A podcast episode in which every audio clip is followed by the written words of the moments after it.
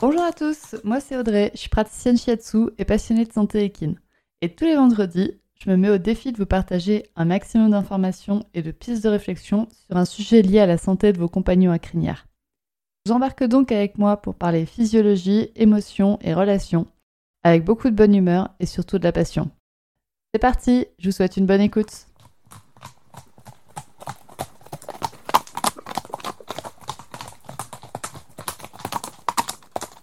Bonjour à toutes. Alors aujourd'hui, on va changer un petit peu de sujet.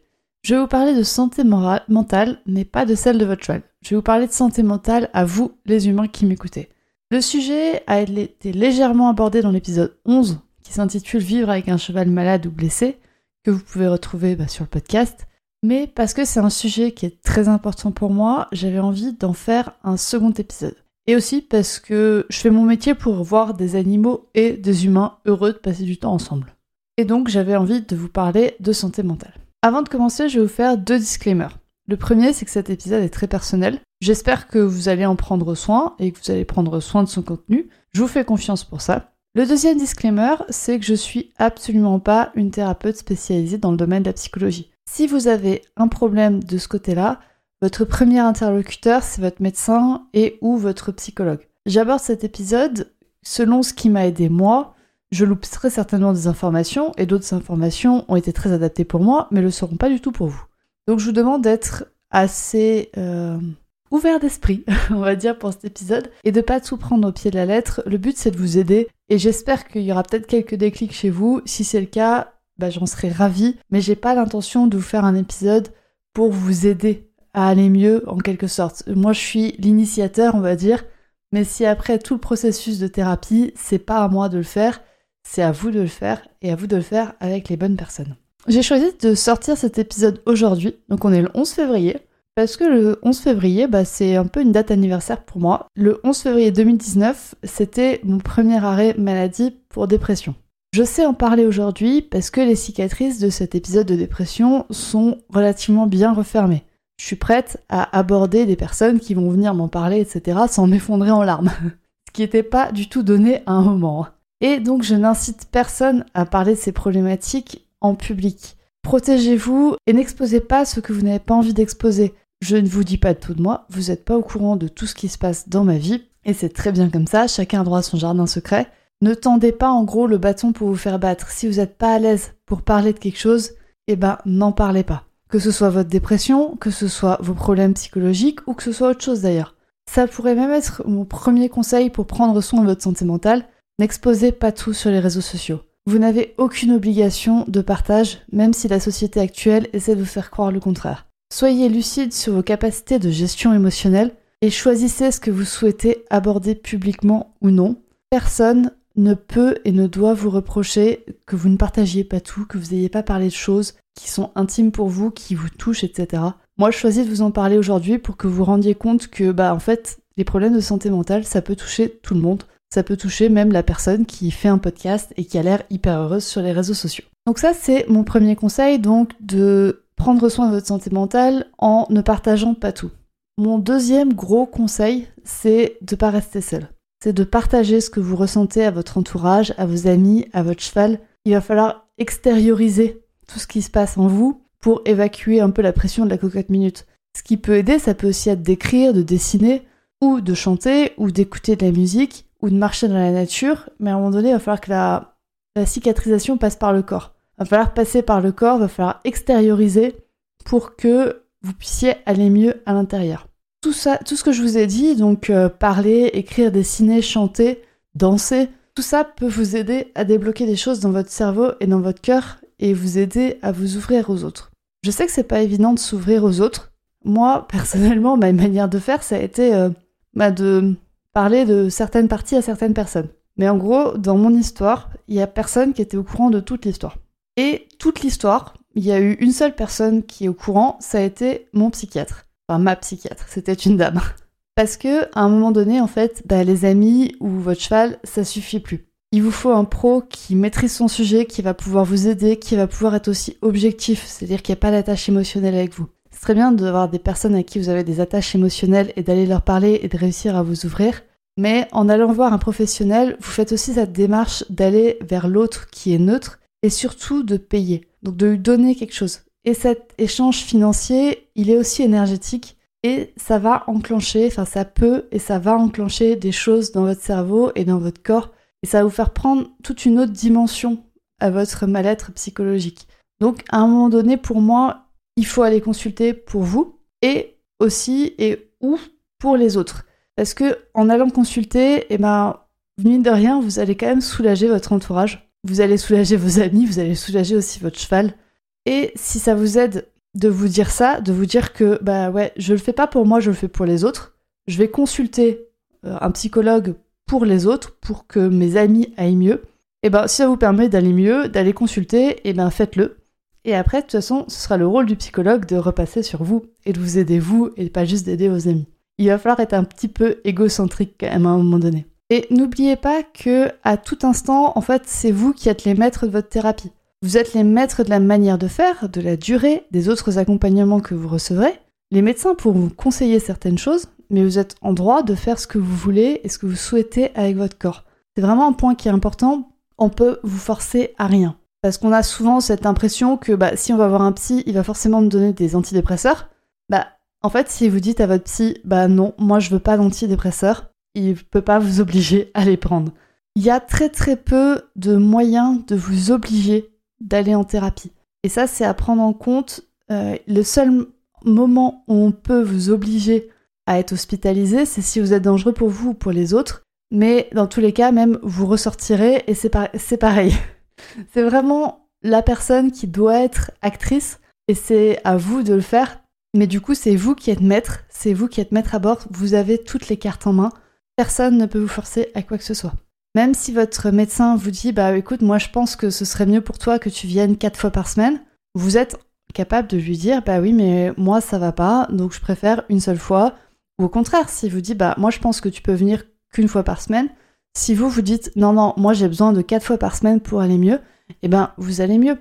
Et comme vous êtes aussi maître de votre thérapie, vous pouvez aller voir le thérapeute de votre choix, vous pouvez aussi aller en voir plusieurs, vous pouvez changer de thérapeute si cela vous convient pas, c'est un peu comme les coachs d'équitation, il y a plusieurs écoles et surtout il y a plusieurs individus, donc c'est à vous de trouver la manière de faire et l'individu qui vous parle le mieux. Et comme pour les coachs d'équitation ou comme pour les chaussures, c'est rarement la première paire qu'on essaye qui marche bien. Donc il faut pas culpabiliser aussi à ce qu'un thérapeute, bah ça peut mal se passer avec un thérapeute. Et dans ce cas, bah vous pouvez aller en voir un autre, il n'y a pas de problème. Il faut vraiment se déculpabiliser de ce truc de tous les psychologues sont pareils, tous les psychiatres sont pareils. De toute façon, ils veulent qu'une chose, moi, c'est me filer des antidépresseurs. Et de toute façon, ils m'écoutent que parler et ils, font ils me disent rien du tout. Bah non. En fait, il y a différentes manières de faire, donc renseignez-vous sur les manières de faire. Vous pouvez peut-être trouver ce qui, vous, ce qui vous convient à vous. Je vous fais une petite parenthèse sur les noms des praticiens. Il y a les psychiatres, les neuropsychologues, les psychologues et les psychanalystes. Les psychiatres, ils ont un diplôme de médecine. C'est-à-dire que ça va être des médecins de base qui se sont spécialisés dans la psychologie. L'avantage de ça, c'est que ces médecins vont pouvoir vous prescrire des médicaments, vont pouvoir vous prescrire des antidépresseurs, vont aussi pouvoir vous prescrire des arrêts maladie.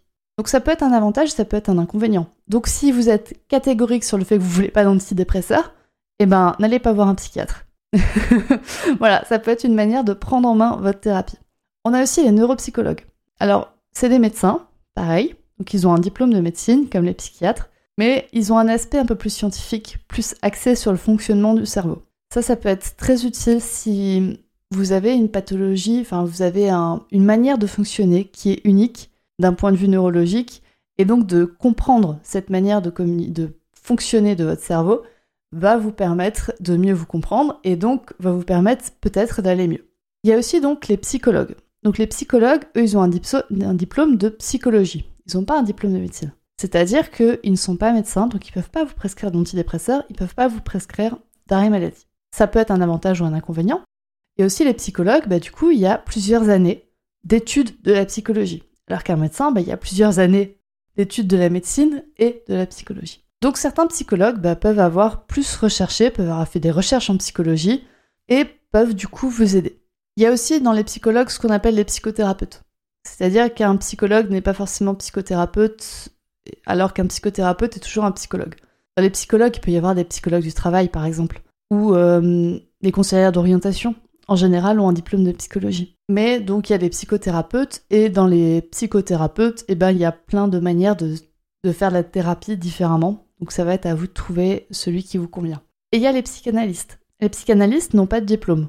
Ils n'ont ni de diplôme en psychologie ni en médecine. Pour autant, ça peut être des personnes qui sont passionnées et qui adorent la psychologie et qui adorent aider les gens et donc qui vont pouvoir vous aider. C'est comme dit, il y a, y a autant de praticiens que de personnes, vous trouverez forcément chaussures à votre pied. Il faut juste essayer et je sais que des fois c'est pas facile d'essayer. Donc aujourd'hui, je vous encourage à essayer d'aller consulter quelqu'un si vous êtes dans un mal-être psychologique. Maintenant, avec le Covid, il y a aussi des avantages, c'est que c'est mieux remboursé par vos mutuelles, par vos sécurités sociales, et aussi il y a plus de possibilités de téléconsultation. Donc vous êtes moins limité par le déplacement géographique. Je sais que dans certaines régions de France, bah, il y a des manques de psychiatres et de psychologues. Donc vous pouvez totalement aller chercher un psychiatre et un psychologue ailleurs que dans votre département grâce à la téléconsultation. Maintenant, je vais insister un peu sur ce qui n'est pas normal.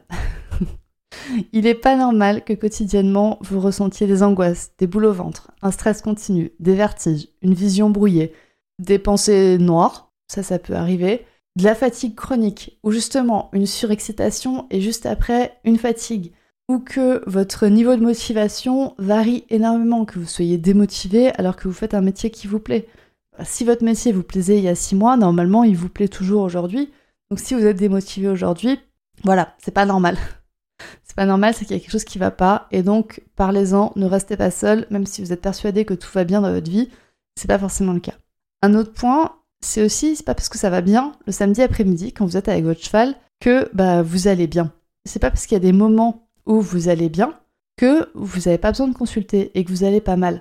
Si vous êtes mal la plupart du temps, eh ben vous allez mal. Il peut aussi y avoir juste, par exemple, euh, je sais pas, deux journées dans la semaine où vous êtes pas bien. Mais pour autant, ne repoussez pas à plus tard le moment où vous allez consulter en vous disant ouais c'est bon, j'ai encore cinq journées dans la semaine où je suis super bien. Bah non, c'est pas normal non plus. La culpabilité non plus n'a pas sa place dans, la vie, votre vie. Donc le fait de pas se sentir normal et de culpabiliser parce que vous vous sentez pas normal alors que tout le monde autour de vous vous dit non mais c'est bon là t'hallucines ou tu, tu débloques ou t'as tout pour être heureux. Euh, ça, ça, peut arriver aussi des gens qui vous disent mais je comprends pas t'as tout pour être heureux. T'as ton cheval, t'as tes animaux, t'as un métier qui est super, t'as un CDI, bah c'est bien. Bah c'est pas parce que tout le monde vous le dit que c'est vrai. Donc ne culpabilisez pas parce que vous vous sentez mal et que tout le monde vous dit que vous devez vous sentir bien. Il y a plein de petites choses comme ça qui... Non, c'est pas normal. Je voulais finir par une, par une petite réflexion qui moi m'avait beaucoup aidé, c'est que c'est pas un signe de bonne santé d'être adapté à une société malade. Si vous avez devez et si vous avez fait des efforts mais monstrueux pour vous adapter à une situation qui ne vous convient pas, c'est pas normal. On a tous le droit d'être heureux, on mérite tous d'être heureux. Il n'y a pas cette notion justement de mériter d'être heureux. C'est un droit, c'est un droit. On a tous le droit, de, voilà, on a tous le droit de manger à notre faim. On a tous le droit d'être heureux.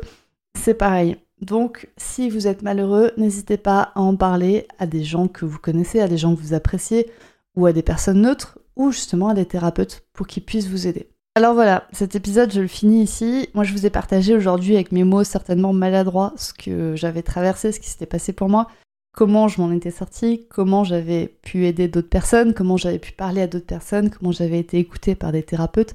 Je vous le répète encore, c'est avec mes mots à moi, c'est avec mon expérience, avec mes mots qui sont maladroits. Donc il y a certainement des choses que j'ai pas compris, des choses que j'arrive pas à expliquer, des choses que je connais pas aussi, tout simplement, comme tout le monde. Et donc, je voulais vous partager une dernière ressource qui, moi, m'a beaucoup aidé. C'est le podcast Raconte-moi ta dépression. Raconte-moi ta dépression, c'est une jeune femme qui a été dépressive, et je ne sais pas si elle l'est toujours, mais en tout cas, elle parle toujours de sa dépression. Et elle parle donc de deux, de deux choses. Elle parle de la dépression du point de vue de la personne qui est dépressive, et du point de vue de la, enfin, des personnes qui entourent la personne dépressive. Du coup, ça peut beaucoup vous aider aussi si vous avez dans votre entourage quelqu'un qui est dépressif et ça peut vous aider à le supporter, tout simplement, parce qu'on sait que ça peut être dur aussi. Ça peut vous aider à le comprendre, ça peut vous aider à l'entourer, ça peut aider à le motiver. Et vous, si vous êtes dépressif, eh ben, ça peut vous aider à mieux comprendre ce qui se passe chez vous, à mieux comprendre vos droits, vos besoins, vos envies, etc. Donc je vous remets le lien en description de l'épisode. Toujours est-il que le nom du podcast, c'est Raconte-moi ta dépression et vous pouvez le trouver sur toutes les plateformes d'écoute classiques. Donc si vous écoutez ce podcast et que vous aimez plutôt les podcasts, donc je vous recommande vraiment de l'écouter. Allez écouter au moins un ou deux épisodes. Vraiment, cette femme est géniale et je suis persuadée qu'elle vous aidera. Je vous dis à très bientôt pour aborder des sujets peut-être un petit peu plus légers, mais qui me tiennent toujours à cœur, comme celui-là. Et bonne journée, au revoir Et voilà, c'est la fin de cet épisode du podcast Murmuréquin. J'espère que cet épisode vous a plu. Si c'est le cas, n'hésitez pas à venir me le dire sur Instagram ou par mail. Vous pouvez aussi partager l'épisode à une personne qui veut en apprendre plus sur les chevaux. Et si vous avez envie de soutenir un média qui a comme ambition de propager le savoir au plus grand nombre et ainsi d'améliorer la vie de nos compagnons à crinière, vous pouvez le faire dès aujourd'hui en faisant un don sur le compte Tipeee du podcast Murmuréquin. Je vous laisse donc le lien de mon compte Tipeee dans la description de cet épisode et je vous remercie au plus profond de mon cœur si vous m'aidez dans le projet fou de ce podcast qui est de rendre le savoir équin toujours plus accessible pour tout le monde. On se retrouve vendredi prochain pour un nouvel épisode. À bientôt!